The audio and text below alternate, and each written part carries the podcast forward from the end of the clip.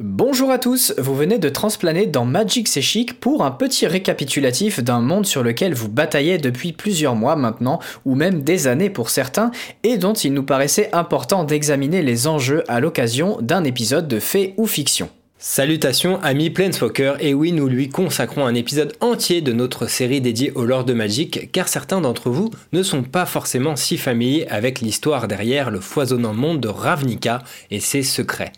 Il a quand même été visité pendant deux blocs de trois extensions chacun avant son comeback en 2018. Autant dire qu'il s'en est passé des complots. Et qui dit Ravnica dit forcément guild au nombre de 10. Et avant que la storyline du troisième bloc ne paraisse enfin dans les semaines qui suivent cet enregistrement, il nous fallait établir un rapide historique de chacune de ces confréries bicolores avant de reprendre l'arc narratif ayant en son centre le puissant dragon Nicole Bolas, ennemi juré des Sentinelles.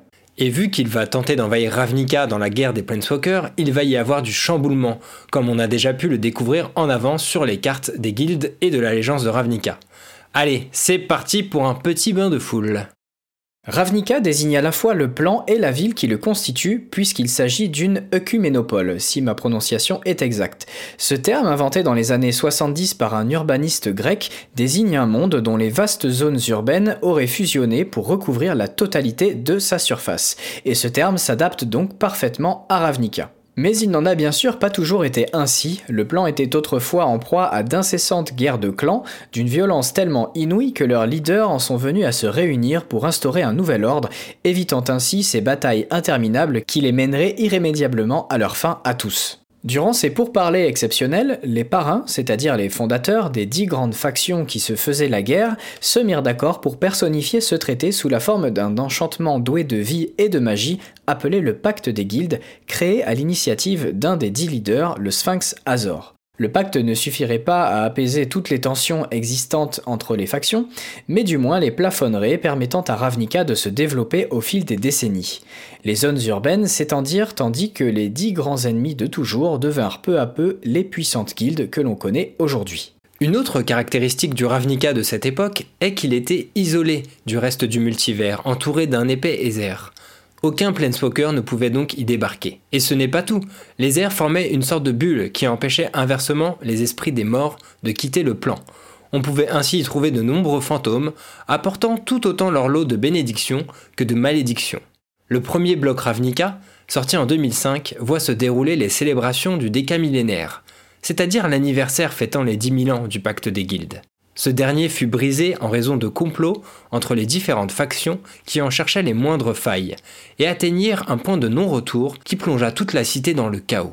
Certaines guildes furent quasiment dissoutes, tandis qu'en conclusion de ce premier bloc, Teiza Karlov des Orzov rédigea un nouveau pacte dans l'urgence, qui ne se révélerait pas du tout à la hauteur du précédent.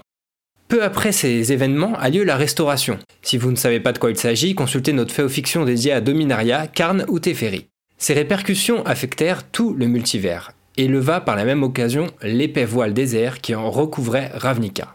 Bien des années plus tard, retour à Ravnica. Les guildes se sont relevées douloureusement de la fin du pacte initial, parfois quasiment à l'identique, ou dans des hiérarchies légèrement différentes, sous l'impulsion de nouveaux leaders. Le pacte de Tessa est tombé en désuétude et les querelles entre groupes ennemis vont de pair avec cette renaissance. Le chef de la guilde bleu-rouge Izet, lui, est resté le même, le brillant dragon Niv Mizet. Il découvre qu'Azor avait mis en place une sorte de substitut au pacte des guildes, au cas où celui-ci viendrait à être rompu. Il s'agit d'une vaste énigme se présentant sous la forme d'un labyrinthe souterrain, calqué sur les lignes ley de mana fondatrices du plan, et qui court donc sous tous ces vastes districts. Pour le résoudre, les guildes doivent faire preuve d'entraide, amenant chacune leur champion pour y progresser. Mais une fois au bout du labyrinthe, les rivalités entre guildes reprennent le dessus, et un conflit éclate sans surprise entre les champions. Azor avait inversement prévu le déclenchement du verdict suprême, si les guildes échouaient son test, qui se solderait par l'éradication de toutes les factions pour repartir de zéro. Mais comme on vous le racontait dans notre féofiction sur Jace Beleren, le Planeswalker parvient à empêcher ce drame, en connectant les esprits des dix champions pour les raisonner. Grâce à cet exploit, il devient ainsi le nouveau pacte des guildes incarné. Ce statut n'est pas sans responsabilité, et on peut dire qu'il ne s'en acquitte pas toujours comme il le faudrait, laissant son siège vacant quand il transplane ailleurs, que ce soit pour repousser les Eldrazi sur Zendikar ou s'échouer dans les jungles d'Ixalan. La paix est donc relative, juste avant que l'histoire des guildes de Ravnica ne débute, et c'est ce que vous avez pu constater dans les histoires d'ambiance du blog que l'on vous a relaté. Il faut aussi noter deux choses importantes sur Ravnica. D'abord, tout le monde n'appartient pas forcément à une guilde, comme on peut le voir sur certaines cartes. Ensuite, en plus d'être une ville gigantesque, ce plan abrite de très nombreuses races, peut-être plus que sur tout autre plan du multivers d'ailleurs, les Vedalken, Gobelins, Loxodons, Peuples Fées, Démons, Élémentaux, Ondins, Vampires, pour n'en citer que quelques-uns, car la liste est vraiment très longue. Et cette diversité ne peut qu'ajouter une couche de tension au sein du peuple lorsque les mentalités sont fragilisées comme actuellement. Attardons-nous donc à présent sur le statut de chaque guilde jusqu'au moment où l'extension des guildes de Ravnica débute. On commence avec le conclave Célestia, aux couleurs blanches et vertes. Leurs idéaux sont l'unité, la nature et l'harmonie. Pour préserver celle-ci, ils n'hésitent pas néanmoins à prendre les armes ou à utiliser leur magie qui peut se révéler autant guérisseuse qu'offensive. Surtout que leur rang ne cesse de s'agrandir puisqu'ils recrutent constamment dans la population locale entre humains, elfes et loxodons, mais aussi dans la faune, en apprivoisant des animaux ou élémentaux parfois colossaux.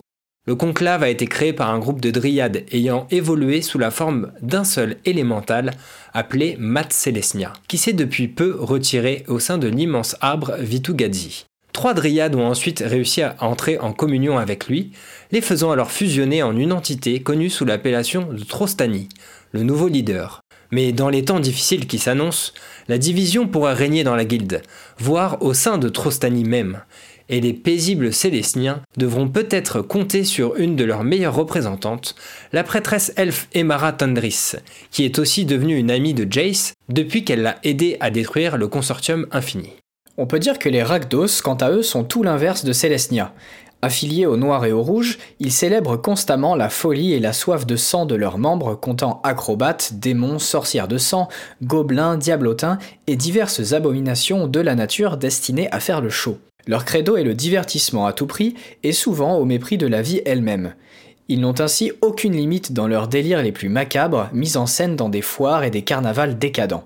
Malgré leur méthode peu orthodoxe, il faut bien comprendre que les clubs ragdos disséminés à travers la ville ne voient pas que des membres du culte défiler parmi la clientèle. Cette guilde a véritablement la mission de divertir tous les ravnicans, quels qu'ils soient. Son parrain et créateur est le démon qui a donné son nom au culte, Ragdos. S'il est le plus souvent en hibernation dans les fosses de la lave de Rixmadi, lorsqu'il s'éveille, chaque membre du culte doit divertir son maître jusqu'à son dernier souffle s'il le faut.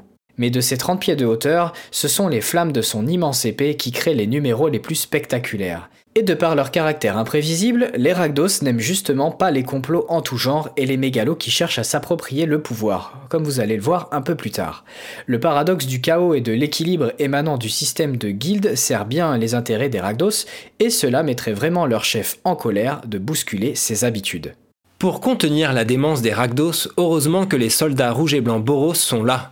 Cette guilde entraîne ses combattants à garantir le calme et le respect des lois promulguées par le Sénat Azorius dans les rues de Ravnica, par la force et la discipline. Malgré son organisation rigoureusement militaire, sa motivation première reste la paix, même s'il faut faire couler du sang pour y parvenir.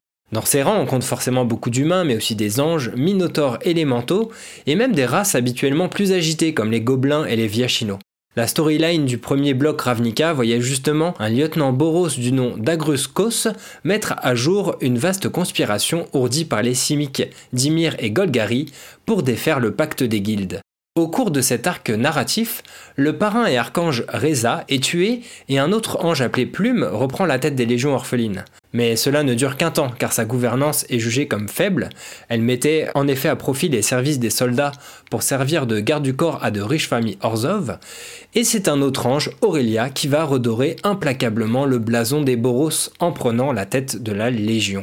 De son côté, le syndicat noir et blanc Orzov est organisé très hiérarchiquement en église dont le clergé n'a qu'un but, amasser le plus d'or possible. Aucun business ne se déroule sur Ravnica sans que les Orzov n'y viennent fourrer leur nez. Et cette soif d'enrichissement n'a tellement aucune limite qu'elle s'étend au-delà de la mort elle-même.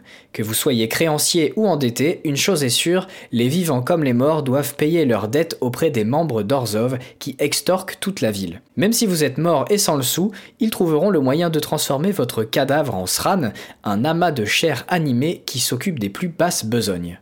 Le syndicat est dirigé par le conseil fantôme appelé Obzedat, et ce, depuis le premier bloc Ravnica. Dans sa storyline, la guilde mage Teza Karlov est d'ailleurs l'une des figures principales mettant à jour le complot des Simic, Dimir et Golgari visant à détruire le pacte. On la retrouve lors du second bloc Ravnica, où elle tente en vain de destituer l'Obzedat, dont fait d'ailleurs partie son propre grand-père Karlov. Après avoir révélé un secret de Polichinelle, le Conseil exerce une vaste corruption financière, elle est démise de ses fonctions prestigieuses avant d'être envoyée en prison, où elle attend patiemment de prendre sa revanche. Passons maintenant au cartel bleu et vert de Simic. Ce sont des scientifiques prêts à tout pour le progrès et surtout à dépasser les limites de leur propre enveloppe corporelle. Ils opèrent ainsi diverses mutations à travers de complexes expériences biologiques, récupérant les meilleurs attributs de diverses espèces pour atteindre les sommets de l'évolution. Mais son but initial était de préserver et d'étudier toute forme de vie sur le plan. Son leader à l'époque du premier bloc, Momir Vig, a eu la folie des grandeurs et a créé un projet biologique démentiel qui lui permettrait de prendre le dessus sur les autres factions. Cette expérimentation nommée Projet Kraj a finalement ravagé toute la guilde et tué son créateur. La guilde de Simic avait quasiment disparu après ça. Mais sous l'impulsion de nouveaux arrivants, les ondins qui vivaient jadis reclus dans les vastes océans souterrains, elle se releva derrière le trident du nouvel chef, Zegana. Tout n'est pas rose pour autant. La soif d'évolution des Simiques a fini par mettre Londine sur le carreau pour élire un remplaçant, Vanifar, une elfe partisane de l'adaptationnisme.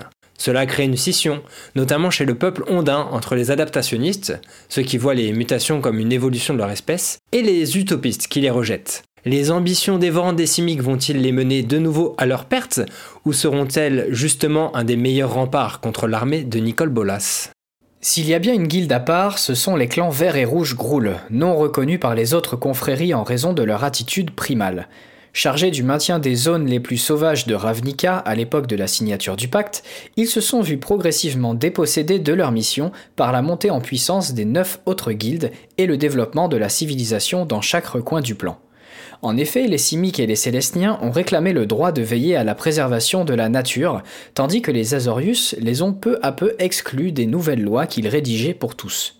Les Boros ont donc arrêté de les protéger, offrant l'opportunité aux Orzov de les réduire en esclavage et aux Izet de les déposséder de leur territoire. Éclatés en plusieurs clans indépendants et régis par la loi du plus fort, les Grouls prennent depuis leur revanche en s'attaquant quotidiennement à tout ce qui ressemble de près ou de loin à une forme de civilisation. Ce sont d'ailleurs les seuls à se réjouir à l'unisson de la fin du premier pacte des guildes. Ils comptent dans leur rang chaman, vénérant dieu de la destruction de la sauvagerie, géants, ogres, gobelins et viachino, ayant tous de bonnes affinités avec les bêtes les plus féroces du plan.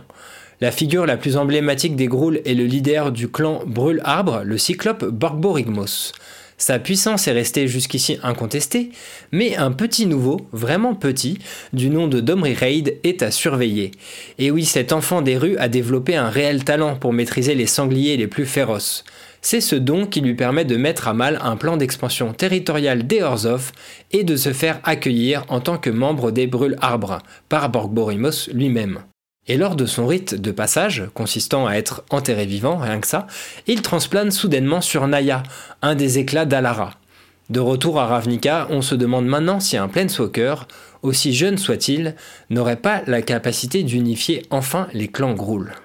Puis vient la Ligue Izet, composée de mages affiliés au bleu et au rouge, dont les expérimentations scientifiques, aussi instables que dangereuses, font néanmoins briller leur confrérie dans l'innovation technologique.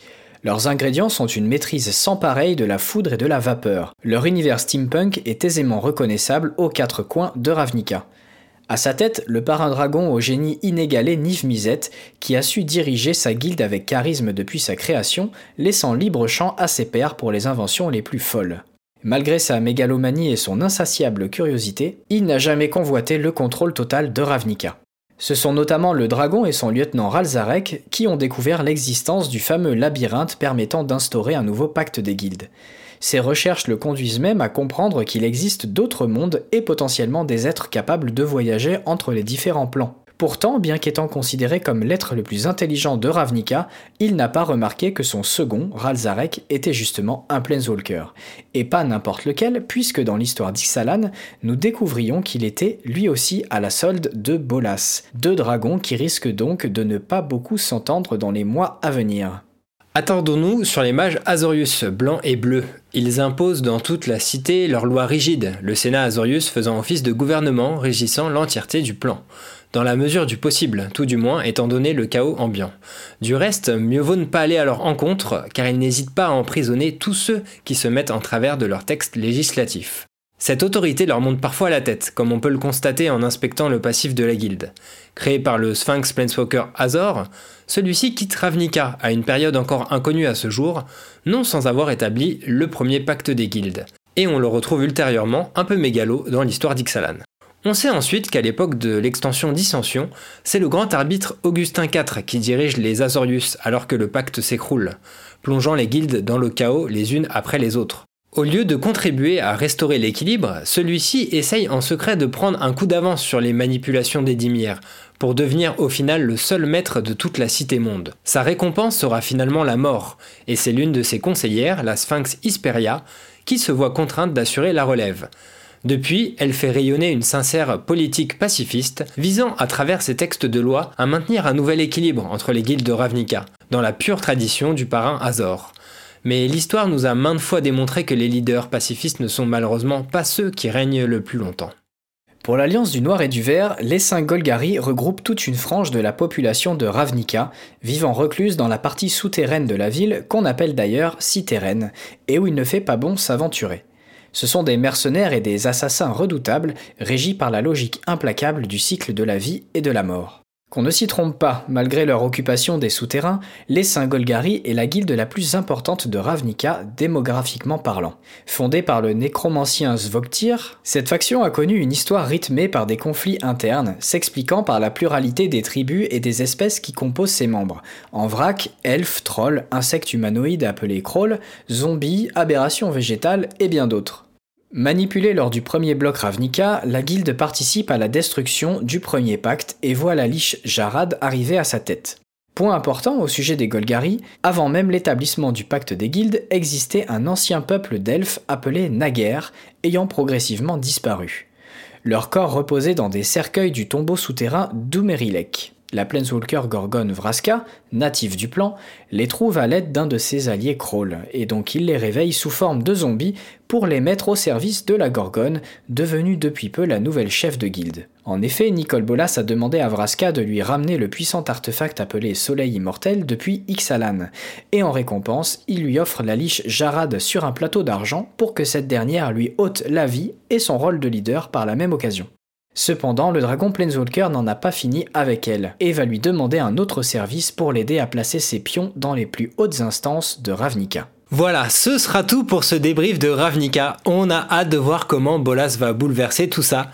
Merci et à bientôt. Attends, attends, Alvar, il en manque une là, on n'est pas à 10 guildes. Euh, oui, oui, c'est vrai, Tony, mais il faut dire que la maison d'Ymir n'est pas vraiment censée exister. C'était énoncé dans le pacte des guildes initial. Personne ne doit révéler sa présence aux citoyens de Ravnica. Mais bon, allons-y, c'est la faction la plus secrète, affiliée aux bleus et aux noirs. Les Ravnicans font appel à ces agents pour échanger des secrets, du contre-espionnage, commanditer des assassinats ou même des cambriolages. Personne mieux que les Dimir ne sait agir en toute discrétion dans les ruelles sombres, les tunnels secrets et sur les toits glissants de la cité. Et pour s'aider dans leur mission, ils n'hésitent pas à recourir au poison, à la manipulation mentale et à la nécromancie. Parfois eux-mêmes ne savent pas exactement pour qui ils travaillent. Son parrain, le vampire Tzadek, est l'antagoniste principal de la storyline du premier bloc Ravnica. Il manipule d'autres guildes afin de briser le pacte, notamment grâce à sa clause censée maintenir les Dimir dans l'ombre. Après ces événements, il ne reste presque plus rien de sa guilde, réellement écarté cette fois du pacte rédigé par Taisa Karlov. Mais dans les recoins les plus obscurs de Ravnica, la maison d'Ymir se reconstitue derrière la silhouette du mystérieux change-forme Lazav. Ses intentions ont toujours été très cryptiques, et on se demande bien quel rôle il va jouer dans les bouleversements à venir. Une chose est sûre, il fera tout pour regagner l'influence autrefois détenue par son parrain, et il va peut-être devoir se mesurer à un stratège encore plus malin que lui. Ce sera tout pour ce récapitulatif de l'histoire de Ravnica. On précise que nous avons résumé deux blocs entiers ici à l'histoire assez dense et donc on a dû sacrifier euh, des détails. Mais si vous avez des questions plus précises sur certains aspects de la storyline, n'hésitez pas à nous écrire en commentaire. Et si l'univers de Ravnica vous enchante vraiment, on rappelle que nos 10 épisodes de Fait Fiction précédents ont été réalisés en collaboration avec Wizard of the Coast France pour narrer des histoires d'ambiance pour chacune des factions. Merci de nous avoir écoutés et à très bientôt pour de nouvelles vidéos.